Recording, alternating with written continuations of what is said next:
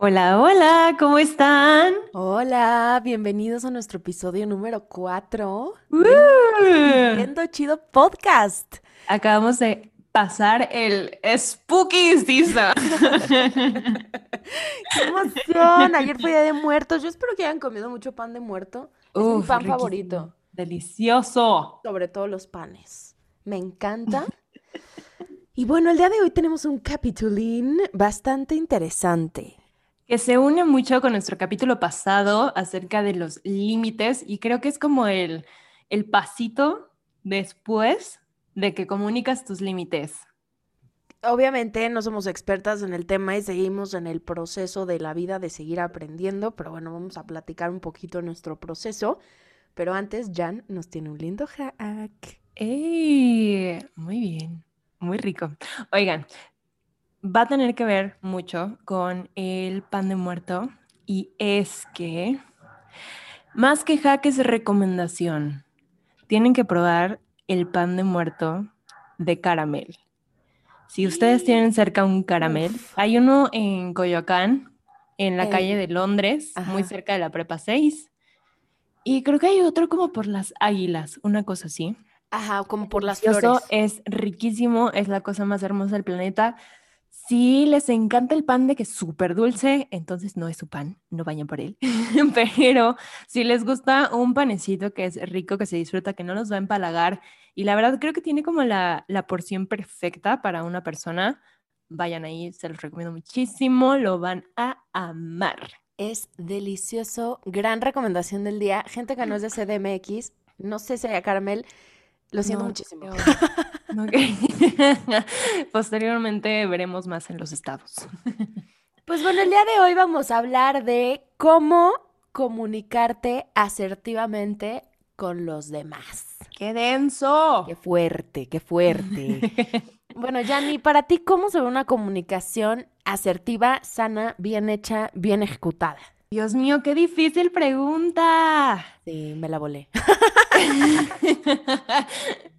Yo creo que una comunicación asertiva tiene mucho que ver con sentirte seguro comunicando tus límites, tus necesidades y sabiendo que te pueden decir que no. Y eso va a estar bien porque eres capaz de buscar una solución hasta llegar a un acuerdo común donde ambas personas puedan seguir con la relación y decir, ok, me siento cómodo con esto, me siento cómoda con esto, cómode. Y lo estoy aceptando, no lo estoy, no estoy cediendo, no estoy diciendo como, ay, bueno, está bien ya para no pelear. Estoy aceptando porque se siente, se siente correcto para mí. Órale, ok. Ok, está, wow. está denso. Qué fuerte, sí, sí, yo, yo todavía no puedo procesar tu respuesta. Un tiempo más para procesar. Sí, sí. Pónganle pausa y ya que hayan procesado la respuesta de ya le vuelven a poner play. Para ti, ¿cómo se ve esa comunicación asertiva, Mar? Eh, para mí la comunicación asertiva tiene que ver más con escuchar a la otra persona que hablar. O sea, creo que sobre todo a mí me pasa que yo cuando estoy en una discusión o estoy en una junta o estoy en algo como que me gana la emoción o, ajá, la emoción de ya sea felicidad, enojo, tristeza, lo que sea. Entonces hablo, hablo, hablo, hablo, hablo y no escucho. Y luego me pasa, por ejemplo, que estoy hablando, discutiendo con una persona y estamos diciendo lo mismo, pero en diferentes palabras y para mí está mal dicho. En vez de tomarme el tiempo de escuchar y decir, güey, están diciendo lo mismo.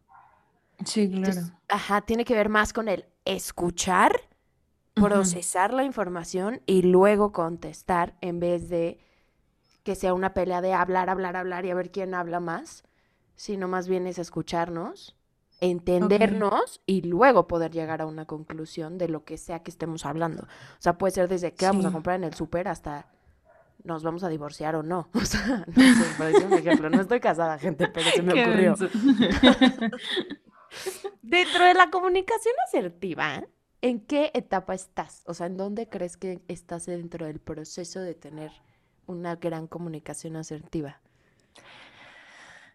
Híjole, no sé si lo puedas dividir tanto como en etapas, Pero, pero, sí voy a decir que cuando yo empecé a tener más conciencia de, de este tipo de comunicación, porque siempre ha existido y creo que de una u otra forma todos lo aplicamos en algún punto de nuestra vida.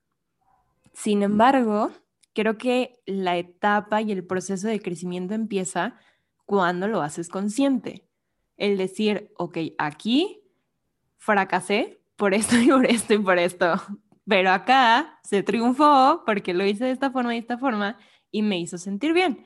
Entonces, desde que yo empecé a tener conciencia de eso, yo creo que ahorita yo me siento como en una, en una preparatoria. Ok, me encanta prepa, me encanta. Sí, me siento como en una preparatoria porque hay muchas cosas que todavía me gana como ese, ese adolescente interior, mm. donde tengo ya muchas herramientas, lo tengo ya muy practicado con mi psicóloga, con mi pareja. Sin embargo, hay momentos donde me tocan puntos que todavía no los tengo tan trabajados y que siguen siendo como una herida muy que me hacen reaccionar. Entonces, mm. en esas cosas es cuando yo digo, híjole, como que todavía me hubo una esa regresión a la adolescencia donde me pegas y yo te pego más fuerte y a ver quién gana, en vez de sentarte como adulto y decir, a ver, ¿qué está pasando? Y lo que tú decías, a ver, esta es la situación, yo me estoy sintiendo de tal forma, tú de tal forma, ambas son válidas, vamos a llegar a un acuerdo para que esto no nos vuelva a pasar a ninguno de los dos.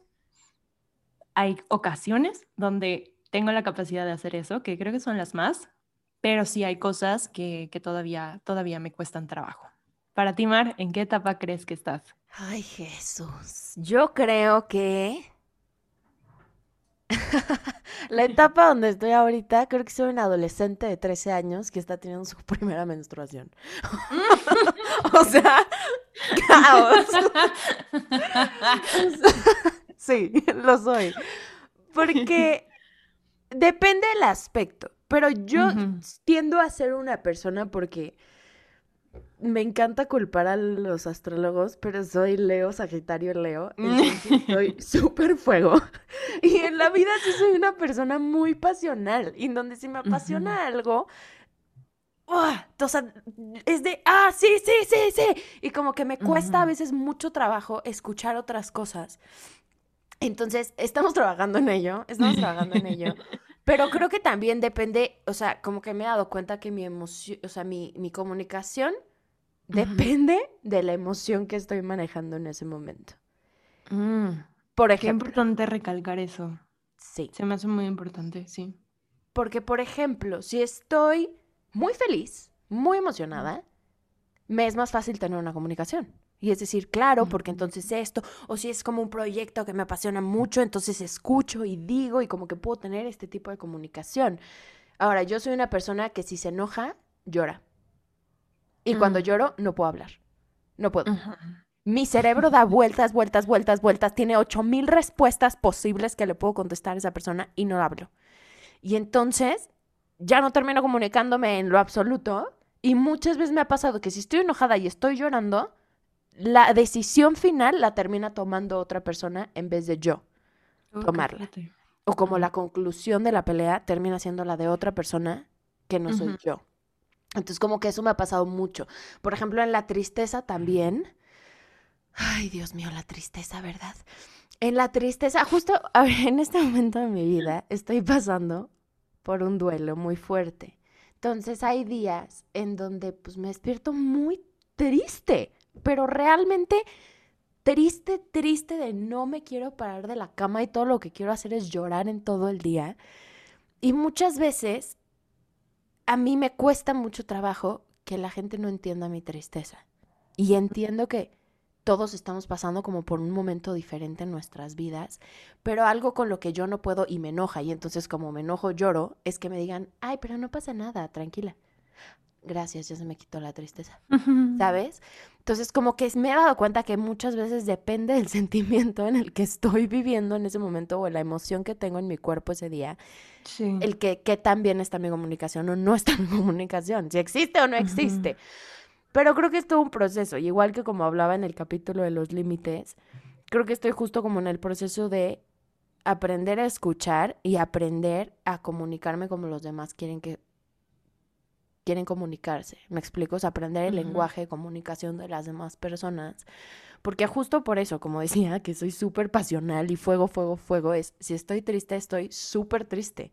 Si estoy enojada, estoy súper enojada. Si estoy feliz, estoy muy feliz. Y como que me he dado cuenta que así es mi cuerpo y así son mis emociones y mis sentimientos. Ahora creo que estoy en la etapa en la que tengo que aprender justo en adolescencia, primera menstruación de una mujer, que es caos, justo aprender a no importa el sentimiento, la comunicación y el método tiene que seguir igual. Sí, y creo que también es algo, mencionaste eso muy importante acerca de, de los sentimientos, de las emociones, porque sí es cierto que a veces nos cuesta trabajo, así como en diversas situaciones, también las emociones nos juegan en contra o a favor de tener una buena comunicación. Claro que también le hemos atribuido el son buenas o son malas a emociones y sentimientos que en lo personal yo no creo que sea así. Yo no creo que no, son buenos o no son malos, simplemente existen. Y cada quien los toma a como quiere y a como decide en ese momento. Entonces, teniendo en cuenta eso, que también existe ese prejuicio de decir, híjole, es que si me enojo y exploto, entonces soy malo soy malo, maldito, feo, horrible y no merezco estar en esta tierra y por qué me vuelven a hablar. Y entonces te flagelas y volvemos a un ciclo vicioso de no merezco nada, soy la peor persona y entonces te enojas más, pero ahora el enojo va contigo mismo y eso no va a acabar en nada bueno, porque no te vas a poder comunicar desde un espacio saludable porque ya te estás creando tú tu propio lodo en la cabeza, que es muy difícil que alguien te saque de ahí. Y que honestamente creo que nosotros mismos somos las únicas personas que nos pueden retirar lentamente y decir como, a ver, alto. ¿En verdad todo lo que me estoy diciendo es verdad? ¿O simplemente es por sí, la cagué? Pero todo el mundo la caga. Todos, Entonces, va a morir. Me perdono y digo, ok, ¿en qué fallé? ¿Y qué, qué puedo hacer para remediarlo? Justo eso. Hay una frase que yo le digo mucho a, mis alumnos de teatro, que es fuck up, forgive, forget. Y se la robé a un maestro nuestro de la universidad, que es cágala, perdónate a ti mismo y luego sigue adelante con tu vida. Sí. Y justo creo que es parte como del proceso, ¿no? O sea, como entender. Además, creo que, o sea, durante la pandemia todo explotó muchísimo en cuanto a la comunicación de todos, porque siento que también todos teníamos estas emociones a flor de piel porque estábamos viviendo el duelo de nuestras vidas prepandemia. Hubo gente que terminamos relaciones en pandemia, hubo gente que perdimos en pandemia. Entonces creo que era como mucha emoción, emoción, emoción y creo que mucha de esta comunicación asertiva se fue perdiendo y todo empezó a ser digital. Entonces realmente también justo con eso de las de las parejas que decías gente que se quedó en un espacio reducido como tú y yo, como una familia entera, y entonces, a ver, todos estamos pasando por un proceso de locura, por un proceso de cambio total. Si yo no soy compasivo primero conmigo, entonces no puedo ser compasivo contigo. Si yo no sé qué es lo que quiero, entonces no te puedo explicar qué es lo que no me gusta de lo que me estás dando para que entonces tengamos una buena relación. Y si no hay esa comunicación, entonces vas a tener una relación nada saludable. 100%. Además creo que es algo que nos pasó a ti y a mí, sí. muy cañón en pandemia, que nuestra amistad en pandemia fue una cosa espectacular, porque empezamos súper unidas, de, güey, vamos a vencer al mundo, a nosotras no nos va a dar COVID, luego nos volvimos locas y nos dejamos de hablar. O sea, no había comunicación en, en un espacio como de 45 metros. Bueno, no sé si está chiquitito y cada quien se encerraba en su cuarto y no decía algo hasta que hubo un momento donde ambas dijimos, ¿qué está pasando? A ver, o sea, no es posible que la única persona que tengo cerca de mí no esté hablando conmigo y yo no esté hablando con ella porque me enojó que dejó un plato sucio y entonces, a ver, ¿por qué me enojé en realidad? No fue porque dejó el plato sucio, fue porque a, lo mejor y dejó mal acomodado la cocina, dejó una ropa sucia donde no tenía que haber. Aparte, yo estoy terminando la carrera, estoy aplicando, estoy en pandemia, todo esto está pasando. Entonces, a ver, no es el plato sucio. Es todo. que se movió del lugar. O sea, esa persona no tiene la culpa del nivel de emoción que le estoy poniendo. Y yo creo que eso es algo que todos tenemos que empezar a notar. 100%. Creo que todos tenemos que empezar a notar él. Es que eso es algo que me dijo mi psicóloga y me lo dijo y la verdad es que me cambió muchísimo la perspectiva. La gente no hace algo para hacerte enojar. La gente hace algo por hacerlo y tú decides cómo reaccionar a eso. Entonces, cuando tú te enojas, no estás enojado con la otra persona, estás enojado contigo por cómo te hace sentir la situación. Mm, o estás feliz por cómo te hace sentir la situación, porque la situación te hizo sentir así, pero el cómo te sientes es tu responsabilidad, no la de otra persona. Nadie es responsable de tus sentimientos. Nunca. No, no, claro. Y también es importante notar que cuando pasan cosas pequeñas, por ejemplo, Mar pasa y por accidente me roza el hombro y se me mueve la blusa. Perdón. Una reacción normal a lo mejor sería voltear y acomodarte. No pasa nada, ¿sabes? No te hizo algún daño. Pero cuando Mar pasa, me roza, se me cae tantito la blusa y yo volteo y le digo, ¿qué te pasa? ¿Qué te sucede? Porque, a ver, inhalemos, exhalemos. ¿Qué está pasando ahí? Porque no es normal ese tipo de reacción. Y creo que eso es algo que a mí me sirvió mucho empezar a notar y decir en qué cosas yo estoy overreacting que no se lo merecen y por qué lo estoy haciendo. Lo platico mucho con mi pareja porque hay cosas que, por ejemplo, que, que él se levante y que no me diga buenos días pues para él no es algo sustancialmente enorme porque él me sigue amando y es, va a ser su día y no pasa nada. Y su forma de decirme te amo es llevarme una taza de, de té o de café a la cama. Pero mi forma es que me diga buenos días y que me dé un beso. Entonces, cuando eso no pasa, yo para mí abro los ojos y digo, es que ya no me quiere. Es el peor día de mi vida. Me quedo sola y es que porque estoy en pareja, ¿sabes? Y si yo me quedo con eso, con esa narrativa, y, y, me pega tanto, y entonces me levanto y ya estoy de malas, y entonces ya no le quiero hablar a nadie, porque mi novio ya no me quiere, y entonces ¿para qué? Si yo me quedo con esa narrativa, se va a infectar todo mi día, toda mi semana, todo el mes y eventualmente se va a infectar mi relación y vamos a terminar. Claro. Porque eso no, no se puede quedar nada más en mí. Esa es mi parte de la historia. A ver, y si tengo yo la madurez de decir, ok, me estoy sintiendo así, ¿por qué viene esto? La verdad es que es algo que a mí me hace sentir muy amada.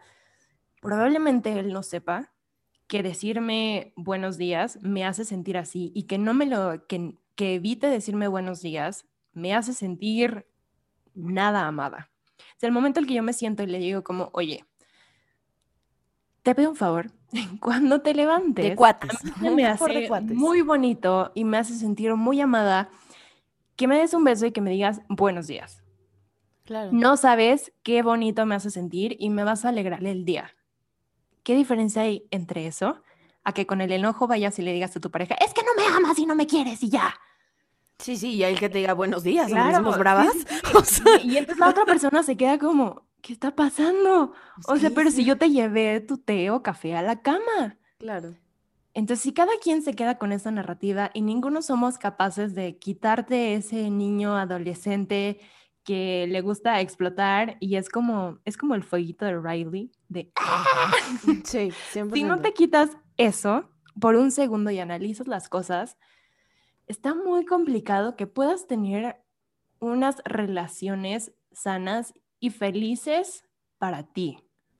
Sí, es justo el saber cómo comunicar, ¿no? O sea, el decir, oye, a mí me sirve esto, yo sé que a ti te sirve esto, ¿qué podemos hacer al respecto? Uy, uy, uy, uy. Oye, ya tengo, tengo una pregunta. Ay, ¿qué? ¿Qué pasa? ¿Tú qué opinas de la frase? si lo tengo que pedir, entonces ya no lo quiero. No. No. No. Yo, yo tengo una frase que responde a tu frase. Es, la gente no es adivino. Nadie somos genios de la lámpara, ni tenemos una esfera de vidrio que nos va a decir qué es lo que quiere y necesita la otra persona. La responsabilidad de lo que yo necesito cae en mí. Si yo necesito que tú pases por mí el martes a las 3 de la tarde porque no tengo coche y no te aviso, no me puedo enojar contigo porque no pasaste por mí el martes a las 3 de la tarde porque no se te ocurrió. O sea, no, por perdóname, no, es, oye, levanto el teléfono, ya ni, no tengo coche, me está llevando la fregada, puedes pasar por mí el martes a las 3 de la tarde. Híjole, no puedo. No te preocupes, muchas gracias. O híjole, claro que sí, sí puedo. Muchas gracias. Claro. Pero lo que tú necesitas, no le puedes poner la responsabilidad a otra persona. Híjole, no. ¿Tú qué opinas? Me encanta, me encanta. Yo lo pongo así. Imagínate que vas a una peluquería y entonces le dices al señor, señora, señorita, ¿me puede cortar el pelo cabello, como le quieran llamar, no tan corto. Te dicen, ah, ok, perfecto, no tan corto. Te cortan el pelo, todo perfecto, te volteas a ver al espejo y Jesús del Huerto te raparon la cabeza casi. y tú dices, Jesús del Huerto. ¿Cómo no tan corto? O sea, yo le dije que no tan corto. Obviamente, él o ella debería de saber qué tan corto es que está muy corto, ¿sabes? Claro. ¿Qué tendría yo que decirle exactamente cómo lo quiero? Él debería saber, y si yo se lo tengo que decir, entonces es que no es un profesional y que no sabe. No. Y entonces ahí es donde entra sí. la frase de, si lo tengo que pedir, entonces ya no lo quiero. Si te escuchas y si escuchas esta historia, cada quien tiene una definición de qué tan corto es lo corto en su vida y para cada situación. Entonces, no podemos culpar a una persona porque no nos dio exactamente lo que queremos si tú no le explicas qué significa eso para ti. 100%. Mar tiene toda la razón, nadie es adivino, nadie puede adivinar cómo lo quieres, cuándo lo quieres, ni en qué situación, y es tu responsabilidad ser muy específico y claro porque entonces así vas a decir, esto que yo ya tomé acción y ya tomé responsabilidad, ya recae en las manos del otro decirte, ok, se puede, ok, no se puede, y podemos llegar a un acuerdo entonces. Hablando se tampoco entiende se trata la gente. de imponer. Sí, sí, sí, tampoco se trata de imponer, que es la siguiente parte, cómo pedir, cómo negociar y en qué puntos aceptar. Pero si no tomas tú esa responsabilidad, entonces también asume que es tu responsabilidad que no esté pasando lo que tú quieres y lo que necesitas. Amén. Amén. Yo no lo pude haber dicho mejor, ya ni para presidenta del duro, podcast. Duro, es duro. Ay, muchachos, pues si llegaron hasta acá, muchísimas gracias por escucharnos una vez más. Estamos empezando un nuevo mes, lo cual es muy emocionante. Y por favor, vayan a nuestras cuentas de Instagram y en nuestro último post, déjenos un emoji un poco conmemorativo de los días de muerto. Sí, de lo que acaba de pasar, qué bonito. Una calaquita con huesitos. La calaquita está en el menú, hay una carita feliz, ahí le pican y está arriba de la cabeza de alguien. Y hay otra, no sé qué es, es como una máscara roja con una nariz muy larga como de un diablo, no sé qué sea. Pero ahí está arriba del alien, al lado de esa cosa roja medio extraña. Y déjenlo en nuestro Instagram para saber que escucharon este episodio. Qué divertido. Oigan, nuestras cuentas son arroba Jan Lefman. Jan se escribe J-A-N, Lefman con doble F. Y así me encuentran en Instagram. En TikTok es by Jan Lefman. Las redes de Mar. Las mías son arroba Mariana Esqueda en TikTok y en Instagram y en Twitter, que es como mi diario personal y en donde expongo mi vida entera, es arroba mar-esqueda. Buenísimo, pues muchísimas gracias a todos que están aquí escuchándonos. Feliz inicio de mes para todos, que tengan excelente últimos dos meses del año. Últimos dos meses del año, qué emoción, ya va a ser Navidad. ¡Oh, Jesucristo Redentor! Ay, qué emoción. Muchas Bueno, chicos, gracias. tengan excelente semana. Nos vemos. Bye bye. Adiós.